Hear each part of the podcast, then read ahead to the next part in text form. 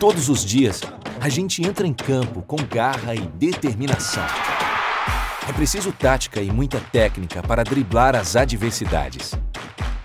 A escalação é importante, mas o trabalho em equipe faz a diferença. Competência é fundamental, mas a nossa fé nunca falha na hora em que precisamos de bons resultados. E quando as coisas não saem como planejadas, é preciso ter cabeça fria e coração quente para jogar de forma genuinamente brasileira. Com paixão e coragem. Concentração, precisão e intensidade são características de campeões. E isso nossa seleção tem de sobra. Deixamos a nossa marca com inovação, ousadia e muita raça. A conquista começa no campo e vitória se escreve com V de Valtra. Uma homenagem da Valtra à nossa seleção canarinha.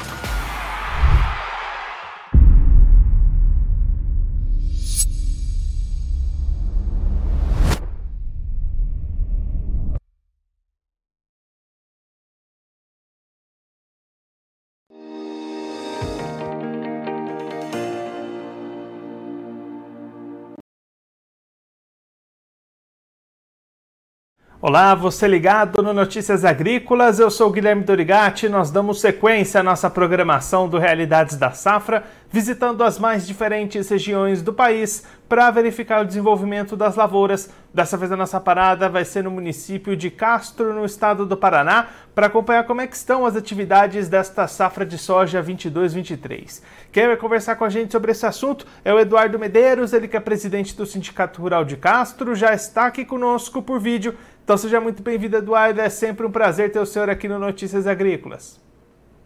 Boa tarde, Guilherme. É sempre um prazer estar com você, com o teu pessoal, pessoal que assiste Notícias Agrícolas. Eduardo, os trabalhos de plantio dessa safra já praticamente encerrados aí na região. Conta pra gente como é que foram as condições para o produtor de Castro implementar sua nova safra. Eu acho que os trabalhos se encerram aqui brevemente, entendeu? Aqui a gente ainda tem algumas culturas de inverno, e mesmo é, é, silagens e, e, e é, forrageiras, né? Que aqui tem muito gado de leite, tudo isso é, é, ocupa um pouco os espaços também. Mas o plantio aqui transcorreu bem, apesar do início, né? A, aquele clima frio, né? Tipo do inverno que se prolongou bastante, né? Mas depois ele foi se estabilizando e com chuvas mais normais, temperaturas voltaram a melhorar, então ele está indo bem, né? Está indo bem. Embora no começo deu algum susto aí por causa da, do, do frio prolongado, às vezes até um excesso de chuva lá no início, então, mas agora normalizou e está vindo boas lavouras. E aí, Eduardo, olhando daqui para frente, como é que estão as previsões, as expectativas? Deve se manter um bom clima ou tem algum perigo aí pelo radar? Rapaz, eu vou te contar uma coisa. A gente planta, tem que plantar e tem que seguir para frente, entendeu? O, a gente espera que o clima se mantenha bom. Acho que as chuvas não estão demais, entendeu? Está dentro do, do, do necessário sempre fica aquela ansiedade por algum período seco que possa atrapalhar. Mas eu diria para você o seguinte: as lavouras estão implantadas e fundamentalmente estão vindo bem. Isso é uma segurança, entendeu? Isso é um, é um momento positivo, né, para a gente enfrentar eventuais tempestades aí para frente, né? Eduardo, só para a gente entender um pouquinho o, o, a média aí da região, o comum aí para a região, quanto que costuma ser uma média de produtividade positiva para a soja em Castro? A gente aqui tem como alvo 70 sacos, né? Eu acho que hoje todo mundo aqui coloca esse número na cabeça, entendeu?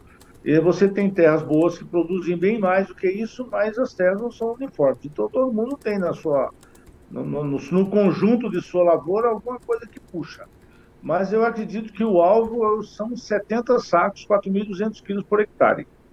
E aí, Eduardo, Não olhando... dá para pensar fora disso, entendeu? E olhando para o lado do mercado, como é que avançaram as vendas? O produtor avançou com essa comercialização ou tem segurado esses negócios? Eu, eu acho que esses últimos suspiros do dólar nós devemos estar em uns 20%. Não muito mais do que isso, entende? É, essa, essa é a perspectiva nos últimos dias que deu alguma coisa aí a mais. Mas é, nesse preço daqui, girando em torno de 175 na praça de Ponta Grossa, que é a nossa principal praça, né? Então você tem que dar um pequeno desconto aqui do frete para lá.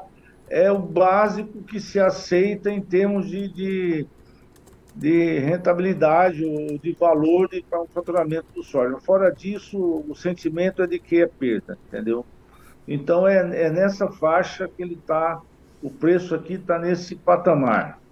Né? Então a, chegou a 178, aí 174, aí 175, é, é nisso que está rodando, e aí algumas vendas ocorreram, até porque houve esse, esse soluço aí do dólar nesses dias e ainda está né? mas a, a, a situação é essa. Né? Uma rentabilidade bastante apertada, quer dizer, um ano cuja perspectiva de resultado é muito diferente do ano passado. Né? Eduardo, você comentou aí agora há pouco esses trabalhos das safras de inverno. Para a gente aproveitar essa conversa, como é que vão finalizando essas atividades para o trigo? Castro deve ter uma boa safra de inverno 22?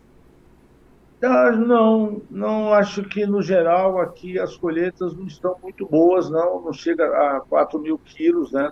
3 mil quilos, está esperando fechar. Essas últimas, essas últimas depois da chuva é que estão melhores, né? Mas infelizmente não foi um ano bom, porque lembra que eu te falei que nós tivemos um período de inverno prolongado, com chuvas assim que não são, não eram muito normais, né? E isso afetou com doenças e, e a, a, qualidade do trigo na região, muito trigo colhido com, com é, tipo 2, entende? Então, assim, ela, ela afetou um pouco a, o desempenho total da safra, né? Então, essa, essa tem sido a questão. E os preços aqui também afetados, porque hoje entra muito trigo gaúcho que está vindo bem, e aí acabou reduzindo de um patamar de 1.900 aí para o trigo para uma faixa de 1.750, até 2.000 para 1.750 o trigo é, tipo pão, né? Que é o que a gente tem mais, a gente vê que predomina aí, né? Então tá, tá desse jeito. Ah, nem um desastre, mas também não foi nada surpreendentemente positivo. Então quem está colhendo agora, mais tarde, né, está tendo um resultado um pouco melhor é, mas ela foi uma safra tumultuada também. Eduardo, muito obrigado pela sua participação, por ajudar a gente a entender um pouquinho melhor esse momento das lavouras aí da região. Se o senhor quiser deixar mais algum recado, destacar mais algum ponto para quem está acompanhando a gente, pode ficar à vontade. Não, aqui é uma região nossa que é uma região mais fria, né? Centro-sul do Paraná. Então a gente não tem aquela safrinha de milho, né? Tem que encarar, e uma região, é, encarar mais é, é o trigo mesmo ou aveia, né? Aveia também branca, muito plantado, preço muito baixo, né? Então, assim, foi um inverno não tão rentável com as coisas. E a soja agora está tá bem plantada, né? Aqui tem uma predominância muito forte no leite também, né? Com essas, essas forrageiras também que ajudam, né? É isso, o clima, a sensação aqui é de uma certa normalidade, mas uma rentabilidade baixa e uma certa apreensão geral, né? E como todo o campo, uma certa apreensão política também. Né? É assim que nós estamos vivendo, é isso, Guilherme. Mas bola para frente. Né? Eduardo, um mais, abraço a todos. Mais uma vez, muito obrigado. A gente deixa aqui o convite para o senhor voltar mais vezes, a gente seguir acompanhando como vai se desenvolver essa safra de soja por aí. Um abraço, até a próxima. Até a próxima. Esse, o Eduardo Medeiros, ele que é presidente do Sindicato Rural de Castro, no estado do Paraná, conversou com a gente para mostrar como é que estão as lavouras dessa safra de soja 22-23, lavouras que entram para já praticamente encerrados seus trabalhos de plantio, com uma melhora das condições no decorrer dessas atividades e perspectivas positivas para o produtor lá da região. O Eduardo destacando que depois de um começo complicado, ainda com temperaturas baixas, com excesso de chuvas, essas condições climáticas se normalizaram, o plantio transcorreu dentro do previsto e aí as expectativas agora são de atingir produtividades médias na casa das 70 sacas por hectare. Esse é o alvo do produtor lá de Castro para suas médias de produtividade. Claro que ainda tem bastante tempo pela frente, essas lavouras vão precisar de manejo, vão precisar de uma manutenção de clima positivo, mas pelo menos por enquanto as perspectivas são positivas para o lado da lavoura, para o lado da produtividade.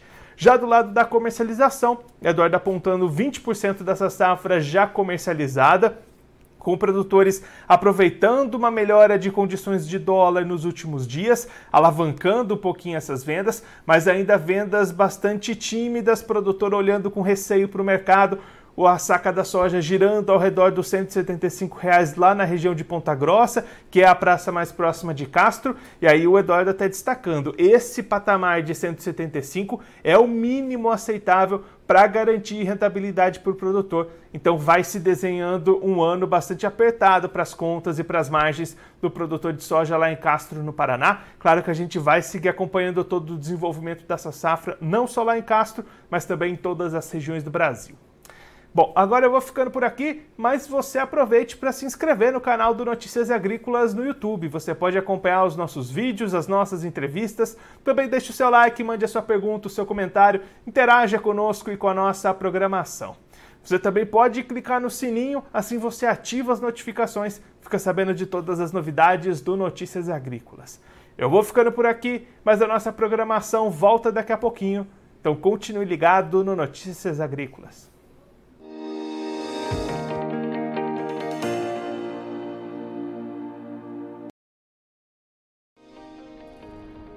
Se inscreva em nossas mídias sociais no Facebook Notícias Agrícolas, no Instagram arroba Notícias Agrícolas e no nosso Twitter arroba Notiagre. E para não perder nenhum vídeo, não se esqueça de nos acompanhar no YouTube e na Twitch Notícias Agrícolas Oficial.